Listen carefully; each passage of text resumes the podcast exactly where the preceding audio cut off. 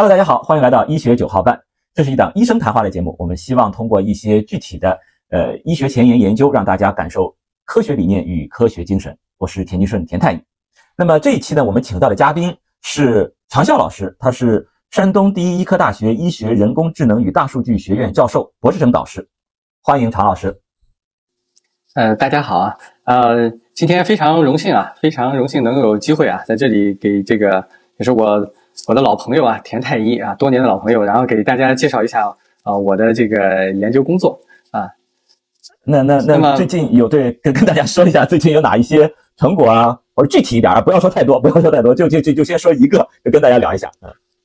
好的好的，那正好嘛，就是最近呢，就是说呃，有一篇呃，相对来说我感觉还是比较有趣的一个论文吧，然后啊刚刚发表，然后呢就可以呃。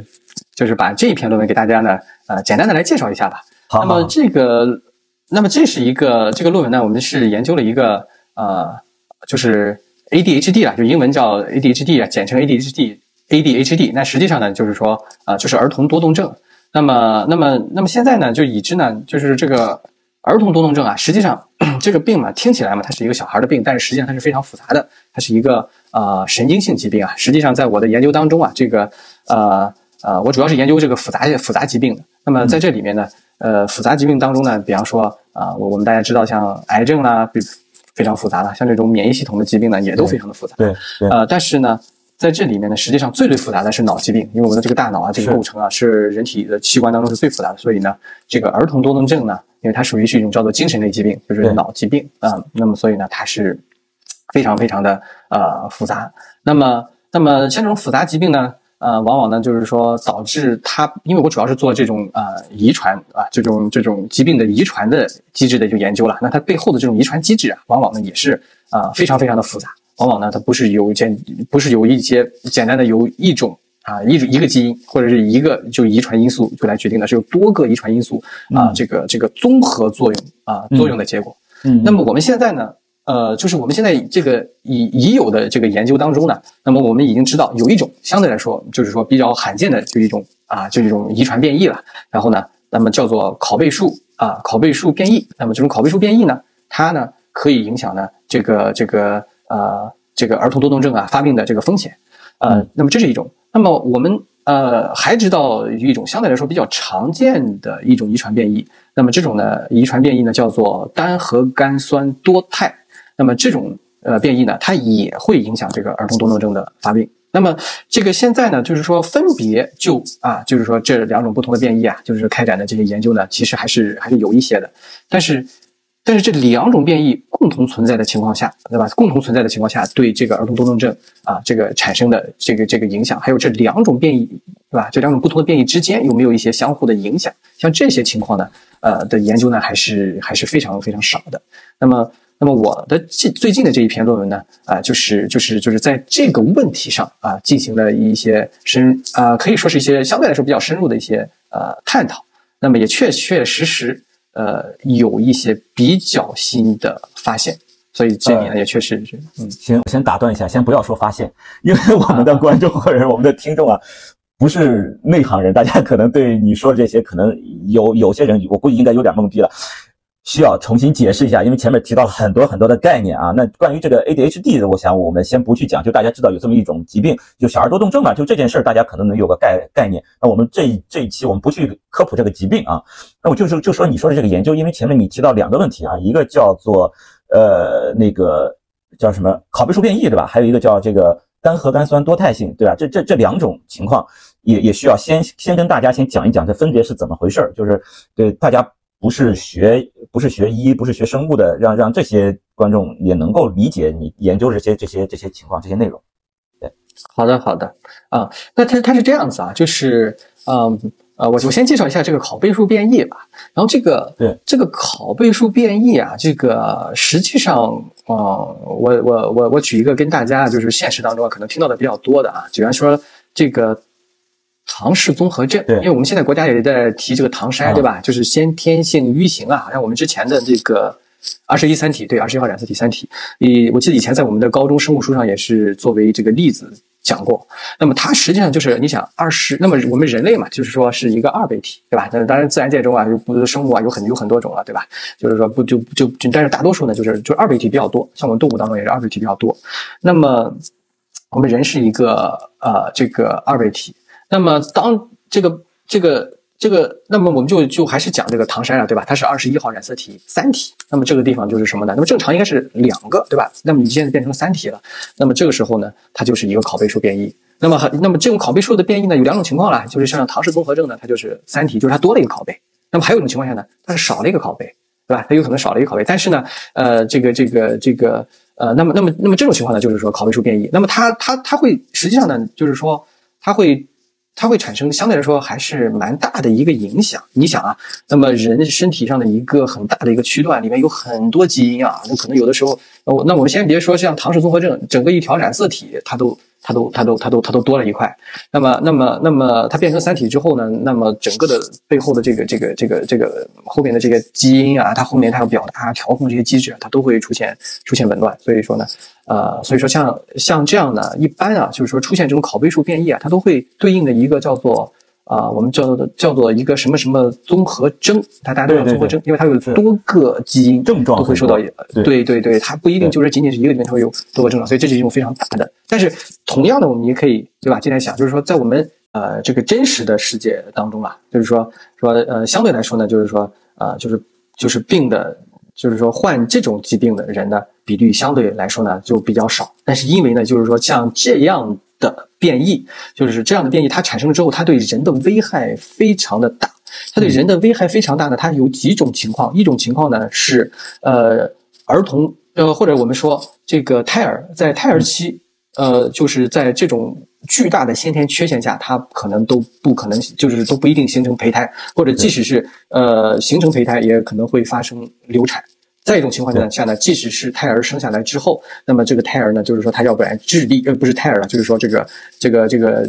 这个婴儿啊，或者是他包括他长大之后，他有智力上明显的缺陷，那么他后代的繁衍啊，包括呃寻找配偶啊，都有很大的问题，那么他就不容易产生后代，那么这就出现了一个先天性的，那么这就是在自然界这就出现了一个选择。对吧？这就是，呃，这就是，这就是我们根据进化论上举例来讲，这是有一个非常大的一个选择在里面。那么你出现了这样的变异，那么这样的变异是不容易被被留下来的。呃，还有一种这个呃变异呢，是相对来说呢比较常见的这种这种变异。那么那么那么这种变异呢，呃，我们我们科研界提的比较多了，就大家可能平时听的不太多。那么它叫呃单核苷酸多肽，那么英文呢就是。它会简称为 SNP，那么这种变异呢，它就相对来说呢，非常非常的呃小。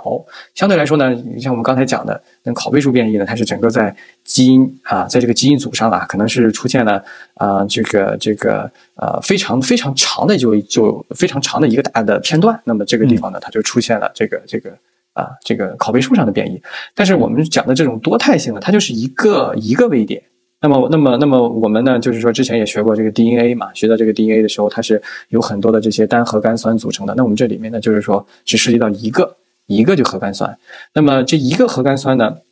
呃，它呢就是说啊，这个这个呃，所谓的这种这种呃出现了这种所谓的变异嘛。但是这里面呢，实际上大家容易。啊，有就有时候，因为它的这个中文的翻译的叫法呢，它是叫做一个变异。那么你，那么我们可能有时候就会把它呃误解的就理解成为它是一个突变有害。但是实际上呢，它并不能够啊，就是说直接叫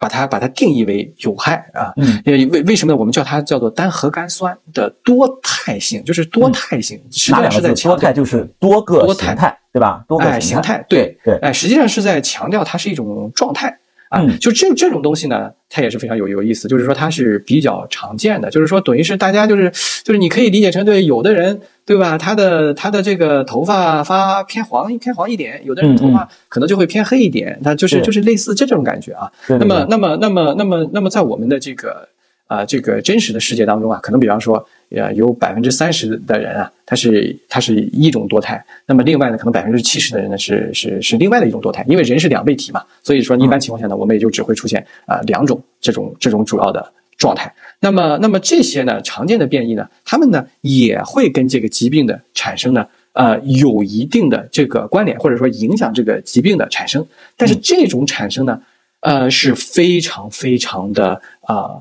微弱的，非常非常的微弱，对吧？但你你但呃，往往呢这些呃变异呢，就是说它们影响的疾病呢，在人群当中呢也是比较常见的。那么，那么，比方说，呃，我们经常可以见的，比方说像这种什么肥胖啊、高血压啦，对对对，糖尿，呃，糖糖尿病当然是有两种模型啊，就是比方说二型糖就就糖尿病，像这种的，它往往都是由这些啊，就是说常见的呃遗传变异啊，这个这个这个影响就而产生的。那么，那么，那么，那么，既然我们讲到这里呢，就是说说这个，既然这个常见的这些遗传变异，对吧？然后呢，它对这些疾病的影响呢，都都非常非常的小。那么，那么，那么它都非常非常的小。那那为什么就是说，呃，因为因为相对来说，我们刚才讲到的，对吧？那个那个那个这个这个这个拷贝数拷贝数变异，它它就是说会会就是它会出现一个大块的一个就是说一个呃就是说一个一个一个一个区段的丢失啊，或者是那么那么我们可以非常啊就是说容易的理解。那么这样的变异，它会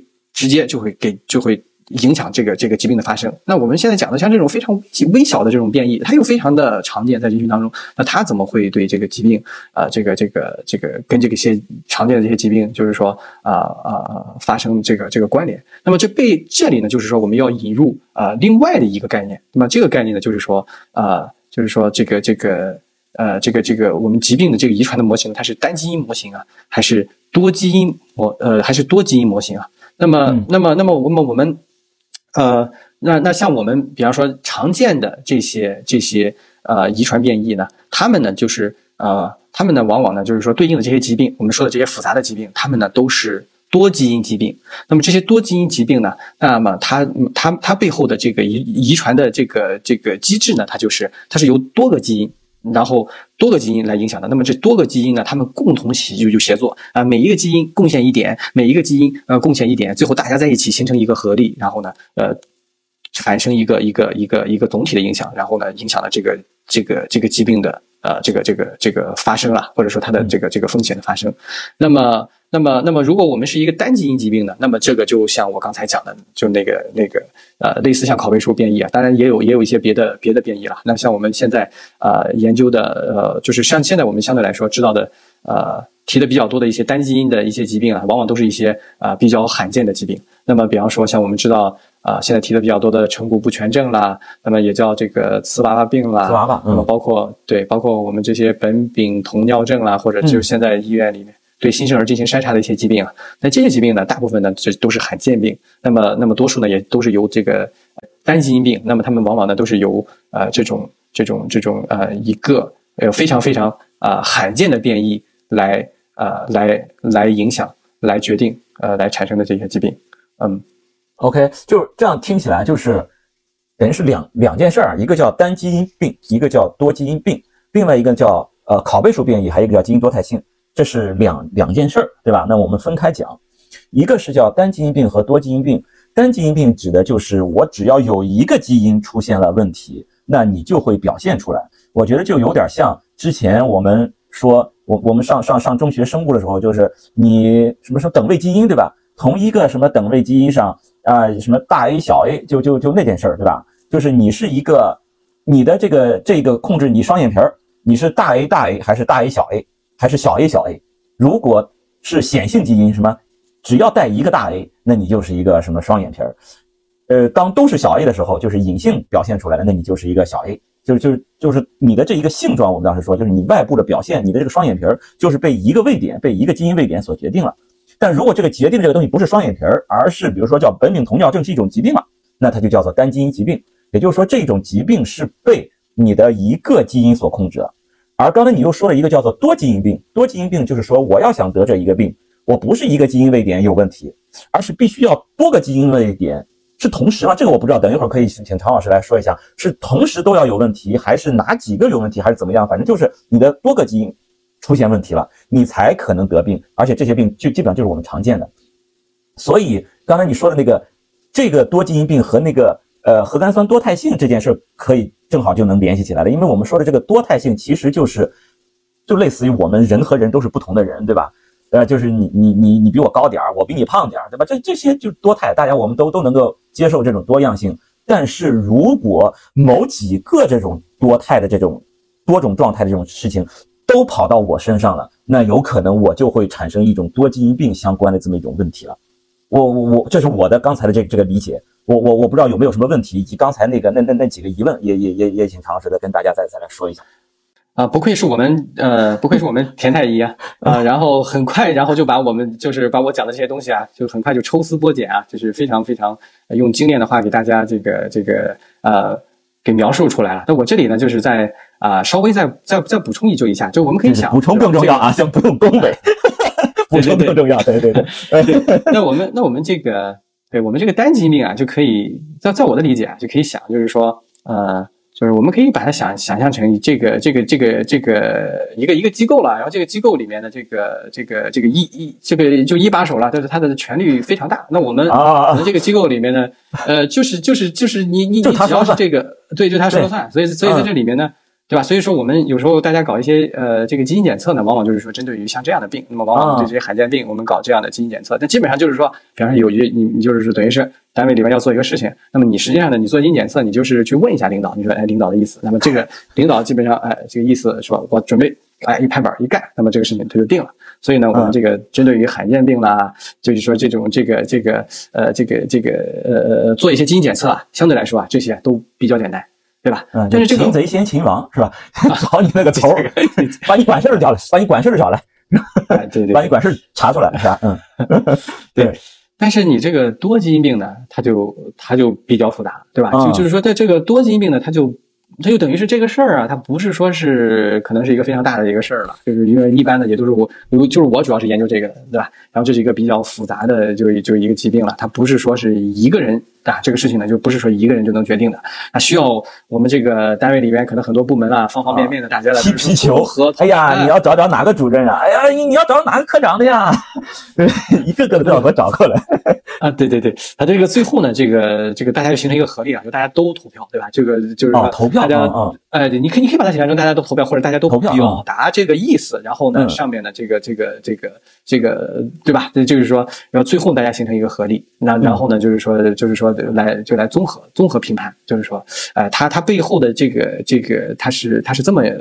呃，它是它是这么一个呃，就一个机制。那所以呢，比方说像。做这种像我说的这种啊，就是说这种就是就是这种比较复杂的啦，这种这种多基因疾疾病的这些基因检测了啊，其实基因检测相对来说呢，它也它也是呃比较比较难一些。那比方说呢，就是说你你你你你你想这背后啊，比方说像我们刚才提到的，我们先不说呃像这种精神类疾病啊，精神类疾病像目前我们的研究啊，像像像我们知道这里面背后啊决定它的这些基因啊，可能都得有啊这个这个。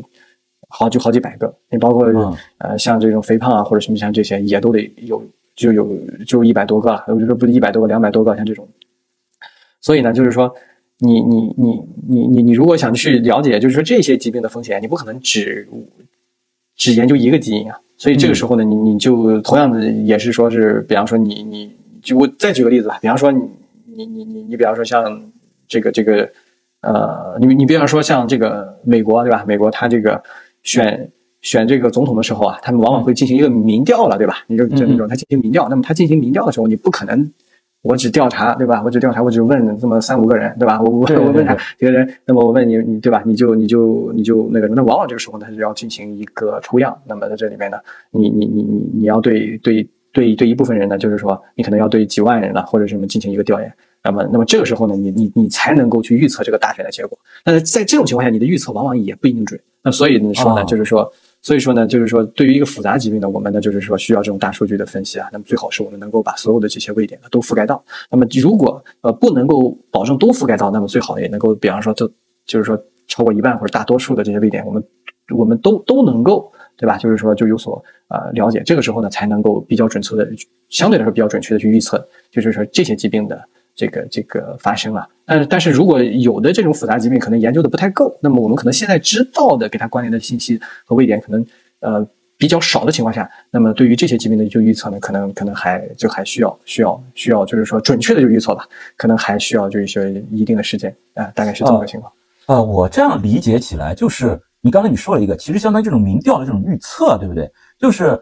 那如果我要是真的要像选举一样，其实相当于每个人的票都是一样的，对吧？你投一票和我投一票，大家都是都是平等的。但是如果你说要是得病的话，那可能就不一定了。有可能就比如说我假设啊，假设刚你说几百，我就假设有一百个一百个基因可能会影响到它。那这一百个基因，每一个基因至少应该我我的理解就是至少有两种情况吧，变异非变异，嗯或者是它的变异可能还会有多种可能性，对不对？可能有有有有这样的变异，或者那样的变异。好，我就假设它每一种只有两种变异，一种叫做没有突变，一种叫做有突变，零或一。假设是这样，那这一百种每一个都有两种可能性，那就二的一百次方的机会，让这些让他们去让这一百个基因发生这种变化。那这二的一百次方的这种可能性，不同的可能不同的这种情况，它对应的疾病的这种可能其实是不一样的。我要去对它进行预测。是可以可以这么理解吧？就是说你要去知道不同的这些基因，我我有多个基因，我有一百个基因，我要知道这这一百个基因它们不同的这些表现，最终，比如说呃一二三四五六七八九十是这样，剩下的九十个是那样，和一三五七二四六八是是这样，剩下的是那样，他们的这种表现可能对于疾病的这种概率都是有不同的结果的。我我我我是不是可以这么理解？呃，对，就是对对，就是这里面呢，我们实际上呢，它是有一个，嗯，就是怎么说呢，就是确实是会出现非常非常多的这个这个可能性，对吧？非常多的多的多的这可能性，就像你刚才讲的，对吧？我们只要是呃，如果我们有二百个基因，对吧？那么每个地方它都会有一个变化，那么这就是二的二百次，对的，二二二的二二二百次方，对吧？对那么那么那么在这里面呢，也就还有一点就是说，呃，可能呃，就是说呃，这里面有二百个基因，那么这这二百个基因呢，每个基因的贡献呢，呃，可能呢就是说又会有的大一点，那么有的少一点，但是但是我但是我们一这一点我们要搞清楚，就是说。他们虽然有的大有的小，但他们基本上都是还是在一个数量级里，这就是这个多基因疾病跟这个单基因疾病的这个哦这个区别。你可以想象，就是单基因疾病，对吧？他他就拍板了，他就他有拍板，对他一个人基本上就能够把这个事情给决定下来，就是说他这个权力非常大。但是比方说我们这二百个呢，那我们最后还是把它分给了，就是吧，对吧？这二百个人就来就来决定，这二百个人，有的人可能我有三票，对吧？我有有的人可能呃我就是说我只能投一票，对吧？但是最后呢，但是他们他们没没有没有说是谁就能够拍板这件事情的，那是绝对嗯是是不是不可能的。嗯那么那么那么在这里面呢，还有一个点就是说，他们这个投票呢，最后呢。也不是说是必须要大家都一致的投这个，最后还是有一个呃多数，对吧？你有一个少数服从多数的哦这么、这么一个情况，就是我们最后投完了，对吧？我们过半数了，对，我或者我这个票算完了之后，对吧？大家加起来算个分儿，我们这个分达到了。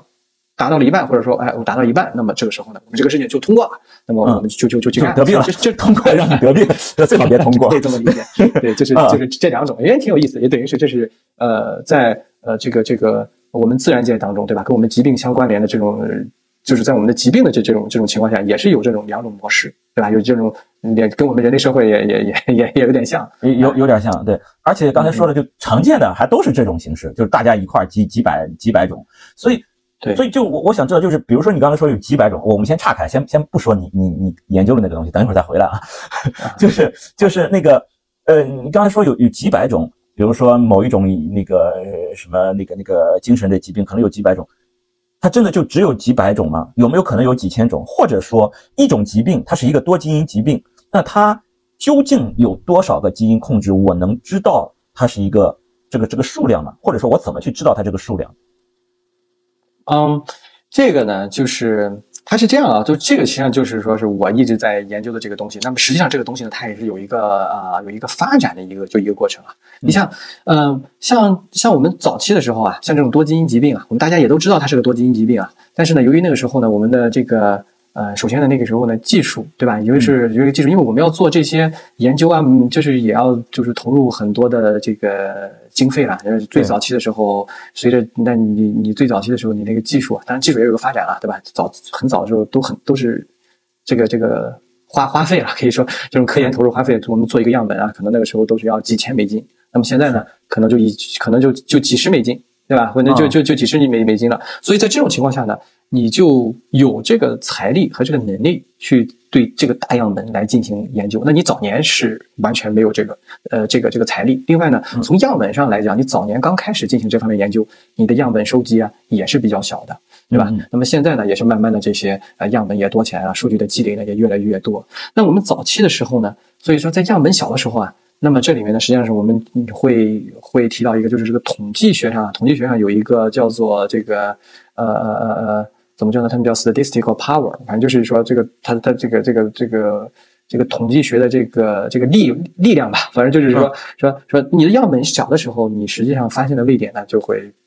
就会就会比较小，因为它你很难把它做到那个统计学显著。那么必须你样本越越做越多，才能够呃这个在大样本下你才能把这些位点都找出来。它这个研究也挺有意思，就是说样本量小的时候，你可能只能找到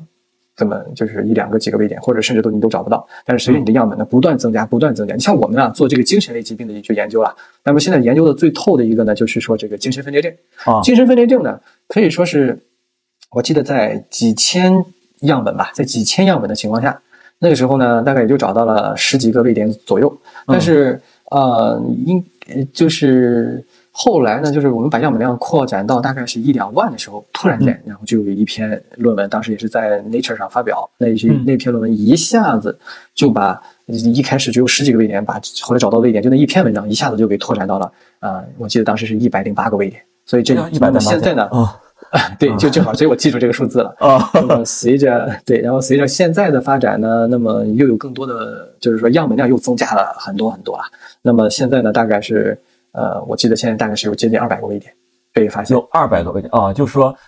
几千个样本的时候，就它跟肯定跟样本量是相关的。几千个样本量是十几个，然后上万就有一百个，现在你到两百个，那肯定也有可能几万、几十万的这这种这种情况。然后对于这种情况，你现在你有两百个，你可能都不能。你也不能说你可能几十万的这个这个样本，我是假如我到几百万的样本，是不是又更多了？我到几千万的样本，是不是又更多了呢？对你，你问的这个问题非常好了。然后这也就是去年啊，又有一篇那个也是一个 Nature 的，我说可以认为是一篇里程碑式的文章了。然后这篇文章它讲了一个什么事儿呢？就是说，呃，这个研究呢，它是研究身高的。那么身高身高呢，实际上不是一个多么大家特别关注的一个点。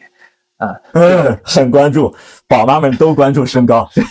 医生不关注，大家都关注。对，对，我们我们我们对我们研究的时候呢，就是说没没有那么去关注了。但是身高它有一个它有一个什么点呢？对对，这个这个点是在什么呢？就是说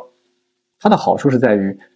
呃，比方说，如果我现在研究疾病，那么我得先去找这些有精神类疾病，或者是有一些罕见相对来说比较，就是你得先找这些有就有病的人，然后呢，要诊断找。再找再找这些正常人来进行就研究，但是身高呢，就是说每个人都有都有身高，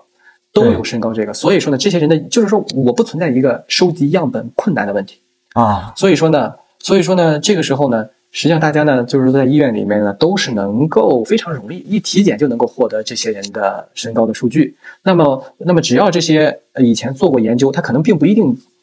是专门针对于身高来做的，那么它可能是针对于别的疾病。那么现在呢，我们都可以获得到它的身高的信息，所以说这个的样本量是非常巨大的。最近这篇 Nature 的文章呢，它是做了五百万例，那么这个在我们看来已经是前无古人了，从来没有这么大的，就是说我们这个方方面的一个研究。那么这篇文章呢，它也是找到了，嗯，就是几百个吧，就是说找到了几百个。但是这篇文章的核心的问题并不在于它找到了哪些呃跟身高相关联的位点。而这个核心问题而在于这篇文章，它它的最后的结论是说，他认为所有的跟身高相关的位点，他们都已经找到了。那么以后你不管是怎么增加样本，你现在有五百个，你增加到了呃五百万，你增加到一千万，你增加到了一亿人，最后你也不会找到更多的位点了。所以就是说，他的话能说这么满吗？他们就有这么这么大的信心，就是说，我觉得他的话呢，可能就是说从科研的角度来讲，不应该说的这么满。但是呢，我我们可以说，就比方说现在假设他已经找到了。五百个，那么可能他增加到一亿人之后，他找到了五百零一个，那么本质上也没有什么太大的区别。所以说，从身高这件事事情上就来讲啊，我就说从这一个性状，我们来讲，从这个性状上来讲，呃，我们可以说是认为，呃，认为我们是起码呃，在我们这个遗传遗传的角度上就来讲啊，我们已经可以是比较精确的来预测身高了。但是我为什么要提遗传的角度来讲呢？因为我们讲的是先天的遗传的这一块。但是后面还跟环境有关系，对对，我也想说，跟环境有关，对对，所以最终决定我们身高的是不不仅仅是是身高啊，包括疾病啊，都是啊是有一部分是遗传，一部分是环境。这个我们能够算出来，百分之多少是先天遗传，百分之多少呢？呃，就是说可能是环境了。但是我因为我主要是研究研究遗传这一块，我们只是对吧？我们只是关心这百分之多少的呃这个这个先天遗传的就遗传的地方啊。所以说呢，就是说呃，对于对于，当然我我还是回过头来提一下疾病啊，对于一些先天的一些疾病。高风险，它就容易得的，就是说，不管你的生活多么健康，你依然这个风险就会比别人高很多。就就这些人，这可能是我们后面啊，这个这个这个比较关心的啊，这个这个这个呃，这个一个点。就就是这里面呢，还要提到一个点，就等于是之前我们是没有足够的知识，那么我们就是等于是我们的工作呢，就是说我们这一块的工作主要是要发现这些新的位点。我们我们主要的目的，这可以说这十多年一直在找新的位点。但是像身高这一个，比方说类似像身高这样的一些。疾病研究的比较透了，对吧？再说像精神分裂症啊，或者像肥胖啊，或者什么的，研究的比较透了。这个时候等于是位点都找的差不多了，那你再去找位点意意义也没有那么大了。这个时候反过头来，大家就就就在想，怎么能够回过头来再去预测，就是说更加准确的去预测这个这个疾病它的这个发生，就是它的风险。这个时候就等于是，呃，嗯，好哦，所以我我我这样听起来就是有一些。我虽然不敢把话说的太满，但是我觉得有一定的信心，我觉得差不多了，就它的位点差不多了。当然还有一些我要去找，是吧？就是对。那么我们再收回来，对于你现在讲的这个，呃，ADHD 的这个疾病，就是这个这个这个小儿多动症的这个这个疾病的话，它现在这个呃位点，我们找的信心是怎么样的？就是我已经觉得我差不多和它相关的这些呃基因位点，我基本上都已经找的差不多了吗？是是是到了这个阶段了，是这个意思吗？呃，这个 ADHD 呢，它呢，呃，是一个中间状态，它并不是说是一个研究的非常透，呃，但是呢，它也，它也被呃，这个，嗯，它也不是说是研究的不足，它是一个中间状态。那目前来讲呢，对，目前来讲呢，它应该是最新的一篇论文，应该是找到了二十二十几个，在我们看来吧，二十几个位点。那么后面呢，我觉得。呃，应该会在近一两年之之间达达到一个接近于那个精神分裂症的那个那个那个水平，大概是能够在近一两年之间能够达到几几十到接近一百个位点吧，大概是这么个情况。嗯，哦，那那就基于这些，所以说你现在这个研究就是 基于已有的这二十几个，我可以这么理解吗？基于这些位点去看它和这个疾病的相关性，是是是是这个意思吗？呃，这个是这样子啊。如果我们啊，这个这个站在一种啊准确预测这个疾病的角度上来讲，可能呢就是说，呃，站在临床的角度来讲，可能我们就是说，呃，更多的是要关注这二十几个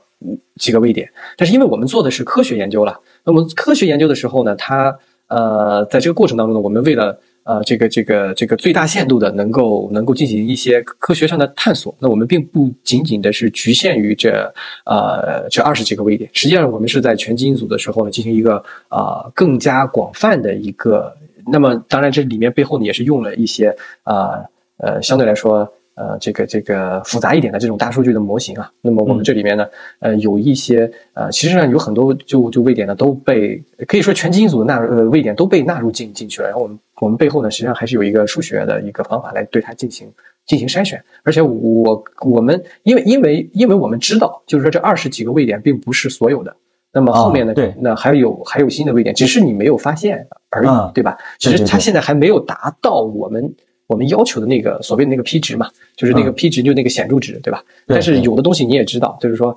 当你的样本量增加了之后，它它就它也会达到那个那个显著值。嗯，对对对对对对对。所所所以就是那基于目前的这种情况，那你就是为什么会想到要去对这个 ADHD 这个情况去做这种相关的这种研究呢？对，那么这个东西呢，其实实际上呢，就是呃呃，首先的这一点呢，就是说呃，在于呢，就是说呃。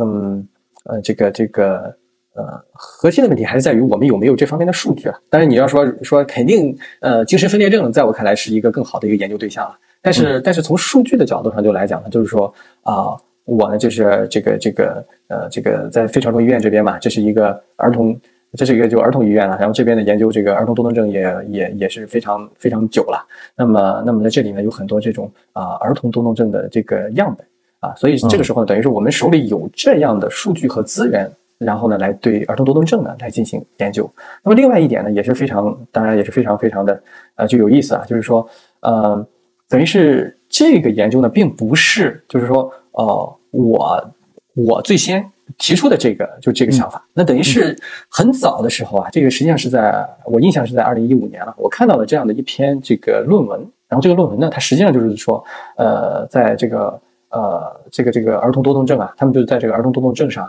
然后进行了这样的一个研究。那么他的研究呢，就是我刚才讲的，对这个拷贝数变异呢啊进行这个这个分析，然后呢，这个这个也对这种单核苷酸多多肽呢这这个分析呢，也研究了它们之间的这个相互作用。它背后呢，实际上是有一个。呃，是有一个假说的。那么，那么，那么，它背后的这个假说是什么呢？就是说，对吧？就是说，说你，你，你，你，就是说，他，他要先看看这个病人啊有没有，就是说，就是说，先看看这个，这个，这个人啊，这个，这个，这个有没有这种罕见的这种变异。那么，他先看看这种人呢有没有，呃，有没有罕见变异。那么，他背后的假说呢，就是说，当一个人已经有罕见变异的情况下，那么他肯定就是说更容易，呃，更容易。呃，这个这个呃，得得得这个儿儿儿儿童多动症啊，就说他更容易得病。嗯，那么这个时候呢，可能这种常见的变异呢，呃，就是说它不需要有很多这种，就是说呃坏的常见的变异了，或者说它就它就它就它就它就能够得就得病。但是相对来说，如果你没有这个罕见的就就变异，那那么你你你你是需要有更多的这种比较啊坏的这个这个这个。呃，常见的变异，你会有，就相当于你没有，就是你如果有一个相对权力比较大的一哥们儿在那儿的话，那就其他人就没话语话语权了。就如果没有这个这个哥们儿在，那大家还能说说话，是是这个意思。对对对，实际上你就可以想，就是说我们再想想，就等于说在这个情况下呢，就更复杂的一个情况下，对吧？并不是，就是说在这里面有一个人，对吧？就像你刚才讲的，有一个哥们儿，他的权力就非常大，他手里可能就是说，就是说，就是他不能说是一言九鼎，但是他的话语权呢非常的一言呃，一言既定可能这意思。然后另外呢，他还得征询一下旁边的这些，就是说，呃，就是说小部门的领导或者是什么，大家呢也要提供提供意意见。最后呢，他不能是说是完全自己拍板，他比方说能拍半个板，但是如果大家底下的反对意见都很大，最后这个事儿呢也能给他就给就给他，就是说，嗯，就是说也也也就是也不一定能够能够通过。他是这样子一个，就是说，呃，一个一个机一个一个机制。你比方说，呃，在这里，呃，可能有一个。呃，话语权呃非常非常重的就一个人吧，就是说说，当这个人存在的时候，可能可能我们我们就可能我们大家呢，就是说呃民众的一 就是可能可能可能只要有少部分人啊提出啊对吧提出支持，那么这个事情可能就过了过了就通过了。但但如果这个我们就说这个这个这个这个人有话语权的人或者人不对他不表态对吧，或者是不表态或者他反对的情况下。那么在这种情况下，那我们想想，是不是民众或者是要再想，对吧？就是说，呃呃呃，推动这件事的其他人，对，对对，推动这件事人，那需要就更多更多的人，那可能就是要上万言书了，对吧？就皇帝最后也 也是那个什么，对，大概反正就是这么个意思了，就是说，啊，实际上这就是呃，我们还是就是说，就是说把这个科学问题最后用一个比较通俗易懂的呃这个这个就是呃方式就说出来。呃，大概就是就是就是呃，就是这么一个情况。然后这篇文章呢，实际上呢，那就是它就是呃，在这个儿童多动症上，它就是呃，验证了一下这个这个模型啊，就在想着，哎，这个事情是不是是这样？然后呢，他呢就做这个研究，然后最后做出来确实是就是这样。他说，就是说他最后发现的情况是什么呢？他发现，哎，当你如果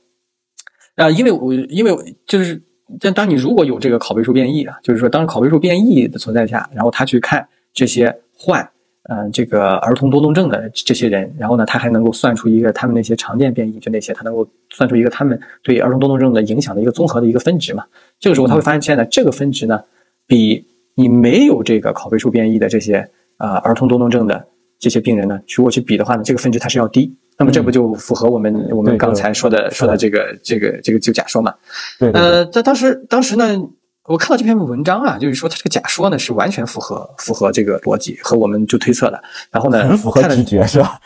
对对，看了之后也是非常的，就是非常的佩服。因为我因为因为在那个阶段啊，一五年的时候，我们大家呢都还在琢磨着，就是怎么多找两个位点出来，尤其是儿童多动症这个，那个时候呃一个位点都没出来，你知道一个位点都没出来。但是那个时候呢，他就已经开始等于是非常超前，就已经开始探讨。呃这两种东西，对吧？准备反过来来预测对疾病的就影响了。哎，非常非常的佩服他的这种的呃科研的思想。但是呢，同样的一的一个问题呢，就在于，嗯、他这里面的这个工作做的极其的可以说不严谨。但是这个事情呢，就是这样，就是啊呃，确实确实非常不严谨嘛。就是，但你这个事情就是这样，你你你科学的话，你你你要进行探索，那你不能说是我嗯都要到但呃对吧？万事俱备什么？那最早探索的时候是的，是的是的，那什么东西都是你没办法保证它就一定是对，对对对，呃，但是在这里面呢，确实它有很多的问题啊。一个首先就是它的这个样本量非常小，这样本量只有几百，这个在我哦看来，这个几百这个得出的结果，这个是完全是不就不可靠的。嗯然后第二件事情呢是，那个时候我们对呃影响这个儿童多动症的这个拷贝数变异啊，其实的这个了解也是非常少。他呢只是把你这个拷贝数它大到一定程度的这些纳入到里面来进行研究，他就认为这些东西可能会影响儿童多动症，但是这个东西究竟影响不影响儿童多动症，并不能确定，所以这是他的呃几个几个比较大的呃问题所在吧。另外的一些问题呢，说实话，我觉得他当时都可以避免的，但是不知道为什么他们也没有嗯做到位吧。就是说嗯，因为这里面呢，就是说你在选这个呃对照组的时候，那些对照的人啊，那些对照的人其实要比较严格，这些人不能够有呃那个比方说精神病史啊或者什么就类似的，他们选的时候他们就没有对这些进行比较细致的筛选，嗯。然后，啊然后这也是一个问题，因为你想，有的人他没有儿童多动症，但他可能有自闭症，那你也把他放到对照组啊组里去了所以这个这个这也是问题啊。但是我觉得这个问题其实上它是可以避免的，但是他可能当时不知道什么原因吧。所以说呢，呃我是觉得他的文章的思路非常好，但是做的呢非常的不严谨。那么等于到到哦到我来看这个事情的时候，大概已经是到了两千年前后了。那么这个时候呢，二零儿年、两千年那哦哦，我说错了，对二零年，哦我说错了，错，对对对，对 穿越了，穿越了是是二零年，就是疫情前后的时候的事儿了，就是就疫情期间的事儿了。然后那个，首先我们对这个呃这个儿童多动症的这个研究啊，就那个时候已经是有十几个呃就就位点，我们已经知道了。你想之前的时候，那个时候。呃，他那个时候用就用的那个数据集就是几百个，而我而我们这个时候，我们的训练集都已经达到了呃几几万人了，对吧？达到啊几万人。然后我们自己这边，对吧？我们要先拿这种发表的数据进行这种训练训练嘛，就来进行就预测模拟，然后再在我们自己的数据上来进行这个验证。那我们自己的数据呢，在非常州医院这边呢，那那那个时候呢就已经拿到了呃五千例。啊，因为有有五千例，所以说你想，它只有几百例，我们有五千例，所以我嗯我当时看了一下呢，我觉得，哎，就是说他的这个结论，我觉得应该是对的，但是呢，就是说，呃，数据啊，各方面啊，就是不能够支持他的结论，就是做出来的东西呢，虽然它符合大家的推理，但是我依然认为它是不可信的。那么这个实际上实际上就是想在我们自己这个大的数据集上，哎，再验证一下，看看是不是这么回事儿嘛。实际上这个这个非常简单啊重复一，下，相当于就是对，对，实际上就是对前人的一个重复。但是在这里面呢，我们也有我们的就是说一些比较，呃，怎么说呢，也是我们呃一些比较精精巧的一些就构思吧，就算是。嗯。那么首先呢，在这里面呢，就是说，就像我说的。之前的这些问题我们全都解决了，一个是他们数据量很小，我们现在数据量就大了很多。对，那么另外一个点呢，就是说他的那些拷贝数变异呢，他找的我我就说那个不一定跟那个就是个儿童多动症关联的。那我们在这里面呢，都是严格的找的这些，因为在一九年呢，也有一篇比较大的文章，嗯，报道了很多跟这种儿童多动症关联的，就是说这些这些这些拷贝数变异。那么我们这个时候呢，就是也是把这些在我们的数据集上进行了这个呃这个针对性研究，确实是有很多，它非常多的那些，它就是大。它很大，它可能能是一些拷贝数变异，但它不一定就是跟那个儿童多动症关联。那么另外一点呢，我们这里边呢，就是说除了在欧洲人群上进行了一个验证，那么在黑人上呢也进行了一个一个就就验证啊。然后呢，这个呃这个除除此之外，像我刚才说的那个，它那个对照组那个问题，在我们这个数据上也是得到了一个非常好的一个解决。所以说这个结果出来的话，就是应该是非常非常就可信的。那么，啊那么在这种情况下呢，我是非常非常有信心的。那么是做出它的。这个这个结论啊，那么那么那么就在想，看看是不是这样嘛，对吧？那么那么结果是非常就有趣的是，做出来之后呢，就是说，呃，结果呢，就就就完全跟想象的不一样嘛，就是就是就是做了一下，那么理论上讲，就是应该像得到跟他们呃一模一样的结论，对吧？就是就是像刚才说的，在病人当中，对吧？就像你我们刚才讲的那个事情，有有一个排版的人在的情况下，对吧？另外的就那个人就要比较。对吧？那个分比较低，那么相对来说呢，在呃，在那个在没有在没有这个这个拷贝数存在的情况下，他的那个分呢比较高。那么起码就是在这两个差异应该有一个显著性在那里面，但是对我并没有看到这个这个这个这个显著性。哎，反而呢，我是在这些正常的人当中，就是他没有得儿童多动症的这些人当中，啊，却却看到了一个差异。那么这个差异是什么呢？就是说，呃，当这些正常的人带有这个拷贝数变异的情况下，那么他有这种拷贝数变异的情况下，他的我们也能算出他这个分来嘛？因为本来的情况下就是说，对说，对吧？也能算出来这个分呢是比正常人当中没有这个拷贝数变异的那些人的呃这个分呢要明显的要低很多。等一下，这个这个要重新再说一遍，正常人。正常人没有得病，他也会有拷贝数变异，对吧？我稍微打断一下，我稍微打断一下，稍微打断一下，就在这里面还有一个点我忘了说了，就这个点是在什么呢？就是说，我们我们当时呢有一个也是有一个基本的，有基本的一个一个点，就是病人当中我们去算的这个分肯定是要比正常人当中的这个分要高，对吧？嗯，就是你先不管拷对拷贝数变异变异不就是本来拷贝数变异的存在，它会增加这个病的风险。另外一个呢，就是我说的是这些。单核苷酸，对吧？这么些这些位点，这些常见这多肽，对它的这个分数肯定是病人的分数要高于这些正常人的分数，对吧？你你首先是先拿病人跟正常人去比，肯定是病人的分数高，正常人的分数低，对吧？因为他发病嘛，所以他容易发病，所以他分数高。那么刚才呢讲的是他们的那个假设，就是说在病人当中，对吧？病人当中他再去比，那么他是在对吧？有拷贝数变异和没拷贝数变异，对吧？这是他们之前的结论，他们是看了病人。这是他们是看了病人，那么我们等于是我先是按照他的这个去看，在病人当中去看，没有看到他的这个差异。但是呢，因为我们也有正常人嘛，然后我们就是但在正常人当中是呃看到的是这这这种就是说就是就是这种差异，就是在正常人当中有，就是正常人当中也会有拷贝数变异的。对对，就正常人会有拷贝数变异，那理论上正常人的拷贝数变异应该是更低的，对不对？拷贝数变异的分数应该是更低的。然后你发现是正常人的拷贝数变异更高了吗？是这个意思吗？不不不，就是正常人呢，他也有拷贝数变异，拷贝数变异是明显的增加了他得病的一个风险，但是他没有得病。对，是的。但是我们如果去看那些多肽的情况下，我们会发现这些正常人的这个多肽的这个分是特别特别低的，然后跟普通的应该是这样，对，普普通的正常人去去去比是要低很多。啊，你说，所以普通的正常人。就正常人不是正常人和得病的人吗？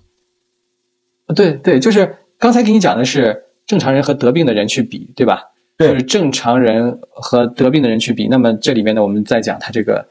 多肽，就是我刚才给你讲这个单核苷酸多肽这个这个分肯定肯定是肯定是正常人是要比病人更高。对对对对，正常人高，病人低。对对对对对，所以所以正常正常人的分数更低，得病人分数更高，对吧？对对对对对对。正常人分数低，得病人分数高。对，这个时候呢，这个时候呢，你再回过头来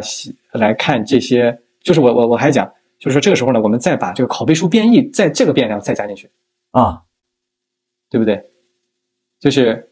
啊，对，把拷贝数变异这件事再加进去，是的，就是那个有话语权的那哥们儿加进去。对，对对，那我们还是就简单的就来讲这个话语权的这个事儿吧。就等于是刚才我们讲的这个事儿呢，是是讲通过一个法案。那么，按照他的那个想法呢，就是说有一个话语权非常重的一个人，对不对？然后这个人呢，他一言七鼎，对不对？一言七鼎。然后另外呢，如果另外的那些，嗯，对吧？那些话语权小的这这这这一群人在里边，只要能够提供个两鼎，那他们他们凑到一块儿，这就是九鼎了，这个事儿定了，对吧？对对。那么，如果比方说这个话语权的人他不表态，那么嗯，那就要那帮人大家在一起凑个九鼎，凑凑个九鼎，那么然后才能把这个事儿通过。这是他的这个模型，对吧？对但是实际上，在我这个当中没有看到这个这个现象，明白？没有这个现象。但是我们在正常的人当中看到这个现象。正常的人人，你去想什么呢？就是他没有得病，他没有得病，就相当于什么呢？这个事儿没通过呗。对，那么那么那么我们反过头来想这件事儿是什么呢？就是什么呢？就等于是这个人实际上他是个一言九鼎的人。就我在想，就是这个一言九鼎的人啊，就是我说那个拷贝数变异，就是这个人已经发话了，就是他一发话，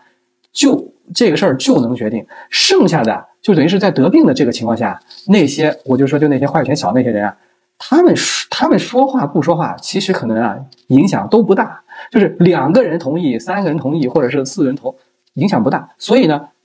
这一个这一个话语权重的这个人啊，就是说他他的这个话语权其实非常的重。那么在这种情况下呢，我就看不出那些人之间的差异有多大。就是就是我看不出那些差异差异，就是等于是就等于是他们不重要了。所以，所以就是，对，就前面说的，当一个就前面就那个一五年那篇文章，他就是在比较得病的人当中，就是话语权这个人的这个影响。现在你看的是得病和正常的人当中，假设有一个话语权很强的这一个拷贝数变异，它发生了变异，它就是得病了；它没有发生变异，就不会得病，可以这么理解吗？呃，不不就就不对，就是你你就你是说他不会得病？你你是你是你是怎么？因为你说那个人的话语权很重嘛，他就是一言九鼎的嘛。前面我们以为他是一言七鼎，但其实，在你看来，他现在是一言九鼎了。就是说，对他拷贝数，那不就成了一个单基因病了吗？他就不是一个多基因病了。我我我理解。对，因为我们本来在研究的这里面就是两两个情况嘛，就是说，一当他在这种这种非常罕见的这种变异，它就是它的权重非常重，那么它不就符合我们之前在讲的那种单基因的就模型吗？然后所以说我们实际上是在探讨这两种模型同时存在的情况下，因为因为在真实世界当中，这两种东西都会同时发生的嘛，只不过就是说，嗯。呃，所以就是对于 ADHD 来说，它是个单基因还是个多基因都不一定。当有一个话语权出来的时候，它变成一个单基因病了；而当那个话语权没有出来的时候，它就是一个多基因病。我可以这么理解吗？你可以这么理解，就是说这个这种这种对这种影响啊，就我说的这种权重非常大的这种影响，它它出现的概率相对来说比较低，但是它会出现。它出现之后的话，我们主要是研究它出现之后，那么这种情况是就就是什么？那么我还还我们回过头来再想啊，就是说。在这些正常的人当中啊，实际上这个我我我觉得是非常是是关键的，就等于是这个人他一言九鼎，他轻易不拍板，那他拍了板了，那那这件事情就应该定，那么就相当于这个拷贝数变异这么大的一个危害出现了，出现了之后，这个人他就理论上讲，在我看来他就应该就得病，但是他没有得，他为什么没有得呢？这个时候你就在想，是另外的那一部分人，就是那一个多基因病模型的就那些。他们出现了一个非常低的分，所有的都在反对这件事情，都在反对这件事情。最后，在他们的努力下，这件事情虽然一言九鼎的这个人拍了，但是这件事情就没有通过。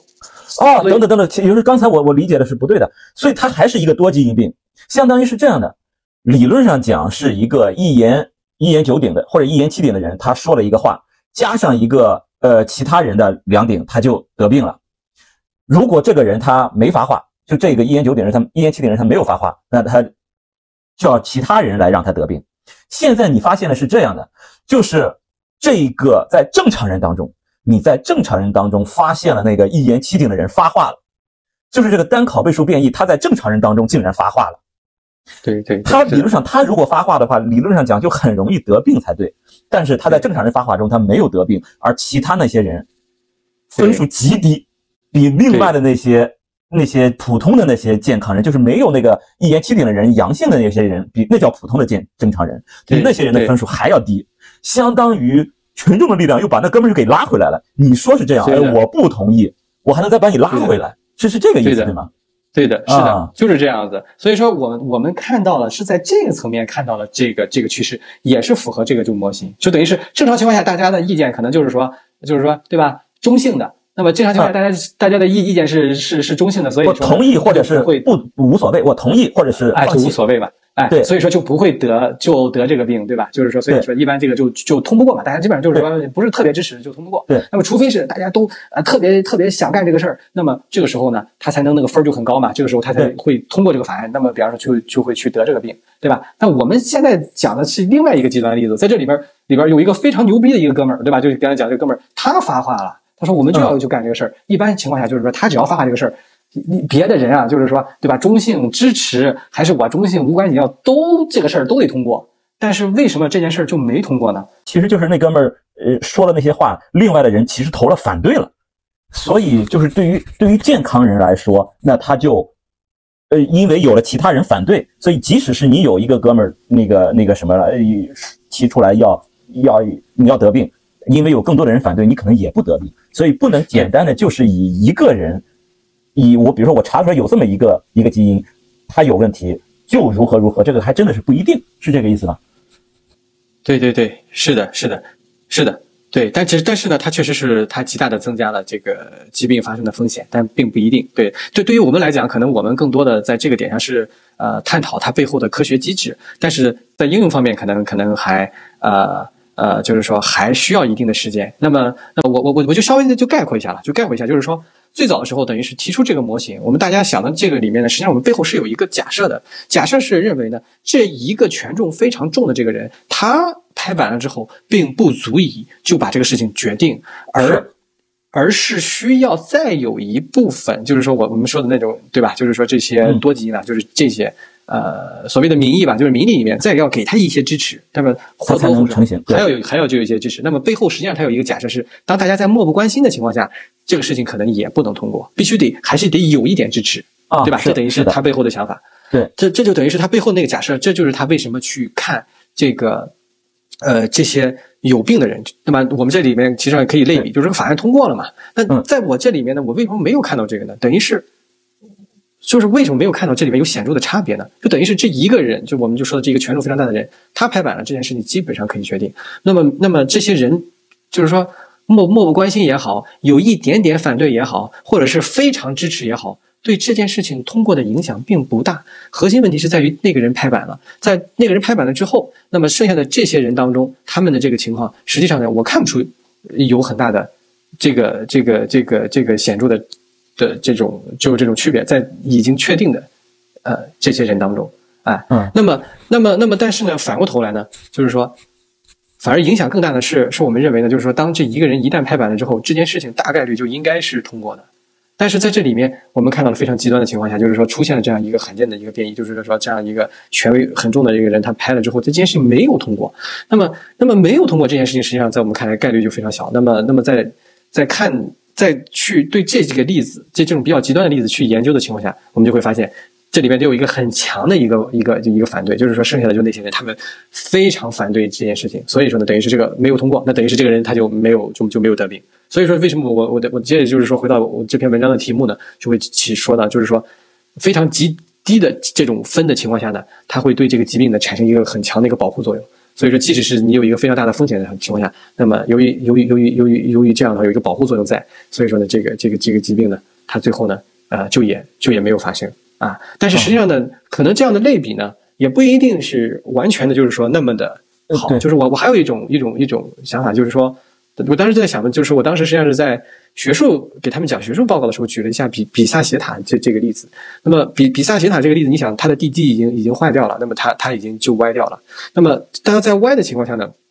呃呃一一般的建筑啊，我们说一个建筑，如果但它已经地基坏的情况下，它应该很容易就塌掉了。但是如果你去看比萨斜塔。它是一个非常坚固的一个一个结构，但是那个时候没有钢筋混凝土了，可能就是非常非常的坚固。那么它的地基歪的情况下，这个塔一直这么斜了，已经好就好几百年了啊。但是呢，就是说说，那么这个时候呢，在我我我我的想法呢，就是说这个事情啊，就是这个塔它要塌是早晚的事情，它还是就会塌。那么有有这样一个危害的东西在，它还是会塌啊。但是呢，由于这些东西它非常坚固，那导致它呢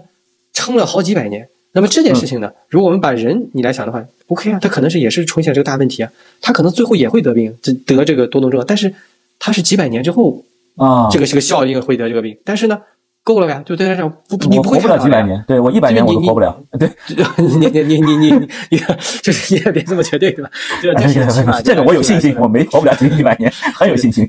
对，就是就是大概率就是它是这么一个情况，对吧？所以说任何情况就我们就我们就我们去看，就是它可能在时间上，它可能一直保护它，保护它，这那么保护到这个时候超过了人的寿命范围，你也看不到它得病。所以说，呃，大概就是这么个情况，就是我这是我得到的看到了这个现象，得到了这个结论，然后跟他们不一样，这就是基本上就这篇文章就讲了这么个事儿。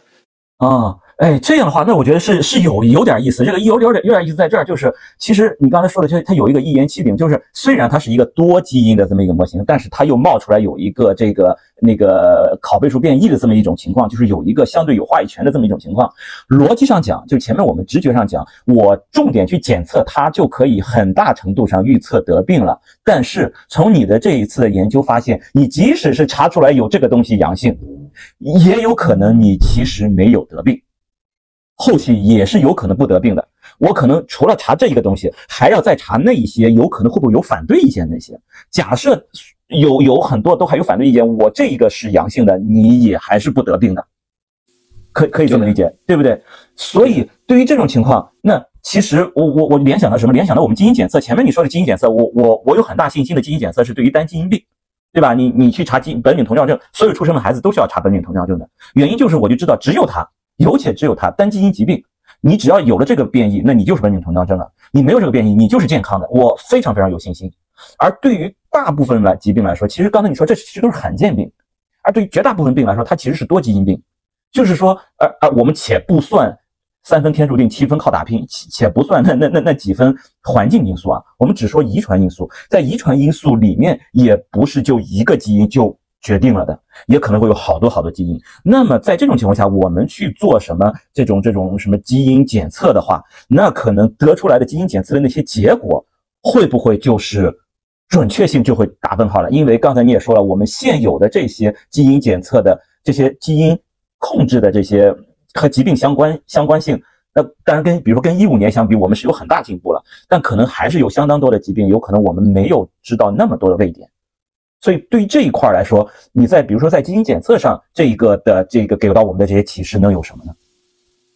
对，这这里面还是讲，就是说这个多基因模型和这个单基因模型。那刚才你也提到，就是说这个罕见病啊，相对来说，对吧？然后像这种的这个基因检测呢，就是说对会会比较准确一些啊。那么那么我们的这个。实际上来说，这种多基因的这种这种这种基因检测，这还是我们后面的一个呃非常重要的一个努力的方向了。随着我们知道的这些位点越来就越多，那么这个时候呢，我们就是呃这个检测准确性呢也会越来越高啊。那我像呃像我知道的一些，现在大家都在就是说等于是普遍大家在探索的一些，实际上也有很多呃还可能应用比较少，但是在科研上啊已经有很多人做一些鲜艳的这种，可以说是对。算作临床实验都可以算算作，那么也也呃基本上呢是这样，我们会在这个人群当中啊，然后去就像我刚刚跟你讲的，先算这个分出来，那么实际上我们算出来之后，它是成一个正态分布啊。那么我们在这个统计学上正态分布，那我们在这个正态分布里面，在这些算的分的里面啊，会有一部分人的分是极高的。那这个实际上在我们科学上也都也都已经验证过了，有的人分是最高的，就是最高的那百分之五或者那百分之一的人。一，那么这就是这就是我们刚才在探讨的那种极端的那那就那种例子，就是就是随机出来百分就你知道吧？就是说你在一百个呃人当中只有这么一个人，他就是随机随机到了这些，比方说要不然都都赞成，要不然都反对，就是我们都赞成这种情况下，他的分很高。像这样的人，我们才会把他。就是说，现在国外嘛，已经有这方面的探索，就是会把这些人基因检测出来之后，认为你是高风险，并不是说是所有的都是，就是就是这样的人，他非常的，哎，他是百分之一的，百分之百分之百分之五的，然后这样的人会对他们呢，就是说进行呃，会进行一些怎么说呢？就是说，相当于就基因检测找出来，给他们一些建议啊，或者说生活啊，或者什么，就进进行哎。对，尤其是在癌癌症，这个可能作用会更大一些，就是帮助会更大一些。因为癌症本来也是个积累的一个一个病，他们有这样的高风险，随着年龄的增长，发病率会比正常人要一下子随着年龄进，就是说，就是不断的，呃，有大幅度的提高，就是这样子。所以说这件事儿，就是，也就是说，随着我们就是对于这种这种基因的这种研究的进一步的深入，就是它是非常值得期待的一件事儿。那就是到现在，以你以你所知的，在哪些疾病里面，比如说我们，嗯，还是。比如说，现在已经有比较好的一种发展了，我们已经能够有过预测，或者是能够甚至在临床都可以有很好的干预了。这个你你了不了解？这个的话，我觉得像我说的这种情况呢，还相对来说有一定距离。哎，这个相对来说还有一定距离，因为你要先知道足够的位点嘛，对吧？那么，比方说，我刚才还是给你讲那个，就癌症，对吧？如果从癌症呢我们举例子呢，就是说，因为癌症也是会。出现像我说的这种单基因模型，符合单基因模型，还是它符合多基因模型，对吧？对比方说像乳腺癌之前我们大家耳熟能详的安吉丽娜·朱莉的那个，但它实际上是一个单基因模型。它是个单基因模型，对对对对对。它单基因模型为什么？它嗯，它是家族性乳就乳腺癌，他的母亲有这个突这个这个这个这个单基因的这个这个这个不好的这个这个变异，对吧？就是然后他的呃他的外婆他的都他都有，他们都是在啊，反正他们都是他这个家族都有，但是大多数情况下我们在。见到的大多数得这个病的人当中啊，这种家族性的比较少，但可能家族中成员也有，但不会是像他们这样子，就是每代都传，就像对对对一样是家族性的。但们但是像这种的会更多，这种呢实际上是符合我说的这种多基因模型。像这种呢是需要，就是说就就是说用现在我说的这种方法来检测，而现在实际上是。是无法去对这种来进行准确的检测，但是随着后面技术的不断的，我们其实也不是技术啊，技术其实已经成熟了，更多的是知识这种大数据的获得之后，对对对，我我信息获得更多的信息，对对对对对，这就是我们后面的一个一个，就就我们可以期待，我我想可能也就是五年，可能五年，我想五年到十年，反正我我就我可以用不了十年，我觉得五年，但这里面还有一个问题在于，这么乐观。我觉得是可以的。我哦，比如说，你你指的这个到五到十年这段时间，是知道大多数肿瘤或者大多数疾病，或者是仅针对多动症？你你指的这个就是时间？等等，我我可能指的仅仅就是乳腺癌这一这一个癌。哦哦哦哦。啊，就是针对某一种疾病，比如说就乳腺癌这一块儿，比如说再到个五到十年。如果要是更多的话，有不不不用十年，我觉得我觉得五年够了，因为这个这个病实际上现在已现在已经研究的比较透了。但是这里面有个问题，就是说我们亚洲人的可能少一点，但欧洲人绝对是现在都已经可以了，只不过就是说问题是出在就是说需要。啊，一些政策上面的就要需要批准啊，你要拿出足够的那个。但是我觉得从技术上来讲，已经是可以是没有问题。就是不不只是家族遗传，我指的是就是按照多基因病去去对它进行，就乳腺癌已经到了这个程度了，是吗？我觉得乳腺癌是可以的，对。啊，但就是呃呃亚黄种人，我们东亚人群对缺乏这样的信息数据，呃，那我们也没有办法去做这样的判断。呃，对，可能相对来说少一些吧，但是欧洲人研的比较多。但是呢，随着实数据的积累，是完全没有问题。现在更多的可能更存在一个层面，是一个监控的层面，一个监管的层面，就大家你需要对吧？就是说，呃，这个这个就就 F D 或者什么的，对吧？他们要比较谨审慎的去看这个东西，然后是是呃，经过一些，然后最后对吧？经过一些标准之后通过。但从我们科研的角度来讲，我还是比较有有信心的。我认为这个东西是完全已经到了这个。啊，从这个疾病啊，就这一个病检来说是这样啊，嗯那那那是那就接下来就是其他的疾病，我们再再去再去找，比如说你现在是 A D，那那 A D H A D H D 的话，可能没有那么乐观了。你精神类的这些疾病，能够那个那个精神分裂症能够，嗯，你你了不了解？如果要是到达这个程度，现在能到这个这个比较难，比较难，比较难，这个比较难。就是说病和病之间也有差异，像癌症的话，可能受遗传的影响比较大，但是精神疾病呢，它这个我们起码目前来讲。算出来的这个遗传的这个影响啊，遗传力这个东西就就小。另外，它这个东西亚型有很多，精神疾病不是说一个简单的精神分裂，精神分裂分多少种？是的，是的，而且诊断的对也也都会有些有些问题。对对，它到最后它可能都不是一个病。说实话，就是说，就是因为它太复杂了，就是都是这么，就是对吧？都很像，但是又都不完全一样，因为背后决定的基因也都是对吧？都是一个呃，就是就是一个非常复杂的一个东西。嗯啊。OK OK，好，我觉得就是，呃，是确实啊，你你目前聊下来，你你现在讲的这个是最最难说明白、最难理解的这么一个，那大概的能够能够说清楚了啊。那如果听众或者观众有有有听着还有迷迷糊糊的，也也也欢迎反馈啊。实在不行，我们请常老师再来做一期啊。对，还还有呢，就是我我在每一期最后我都会放一个，就是一个一个一个小花絮啊，就是就是用你在做研究，比如。之前你提到了很多很多的一些一些情况啊，你为什么做这个，或者你在做的时候你呃的一些思考的一些方式啊等等的，用你的这种思维方式，用你这种思考问题、解决问题的这种这种办法、这种方法，能不能类比到衣食住行生活当中？假设你在生活当中你碰上个什么事儿，哎，恰好其实也可以类比成你在做科研时候的那种思路去解决它。能能不能举这么一个一个一个例子给大家？啊，不是你的这个科研，就是你目前这个科研的情况，也不是你科研情况的应用啊，应用到这个就是就是类比到生活当中，对。呃，好的好的，这可能就给大家一个生活的这样的一个小贴士吧，因为大家可能也比较关心的一些自己健康啊或者什么的，就是说，呃，我我们这里面是这样啊，就是说，你看我们这边做了很多的研究啊，对吧？就是说很多专家都会给大家提一些建议啊，就是说，呃呃呃，然后有很多东西啊，那么在这里面其实非常关键的一点，比方说像。我在这里面，这里面就是说前人做了一个就研究，然后他做了研究，他提他提供了一个结论，但在这里边呢，呃，他的这个结论是从科学各方面都是非常非常，而且他也有数据就就支持，但是这个事情也并不一定就是一定就是说就是定论了。你看我，所以说我们是。呃，又做了新的研究，又又去尝试重复它，但是实际上我们又得到了新的结论，并没有重复出它，也并不是说把它推翻了，但只是说我们又观察到了新的。那么后面其实我也是非常希望再有后续的人，再有更大的数据量，再对我的研究再进行进一步的研究，他得到跟我一样的结论，我也是非常非常的就就就开心。他跟我得到不一样的结论，其实我觉得也是完全 OK。那么最后就是要一步一步的推进，把这个问题给说清楚。那么同样呢，我们现在呢，因为也是有太多的就是说专家会说这个，那么我我也可以说我是专家，我给大家说。说说说是这样，对吧？那么这样的话，专专家呢，今天会这么说，就大家也会发现，但今专家今天是说，明天就上去说就追往东。对，实际上你不能够说专家错，因为专家说的都是基于他的一个研究，然后他给出你他的就他最好的建议。那么这个时候呢，也也是需要我们呢，真的是要就是呃要去理性的，就是说，然后呢去去去看待这个问题，然后呢就是说也是要拿来主义，并不一定不信，就不是说不信，也不一定要全信，要综合的去看这个问题。但是最后呢，如果我们跟健康相关的这个东西呢，实际上有一件非常重要。就是如果，比方说我们不管是药品啊或者什么，如果最后提到这个东西是被临床验证了。或者是像我们像我们，嗯比方说我们我们我们在国外有时候去去买一些健康品或者什么，他会提非常重要。如果 clinical 如果对，如果它是在临床学上这个东西得到证实了，那么这个东西就相当于被大家研究了非常多了。那么这个东西呢，就是大家不断重复出来，这个事情它有用，就是有有用。那么这个时候呢，我我是建议大家是这种东西是可以相信的。但是在一些对吧，有研究表明，那么又有研究表明，在这种情况这种东西呢，我觉得呢，呃。不，就是说你也不能够完全不信，但是这种东西呢，就可以抱着一种试试看的态度。但确实有东西也是有用，对你有帮助，但也可能就是说体质不一样，对吧？你可能用了之后觉得没有效果，但是这个就也是要做好充分的思想准备。大概就是，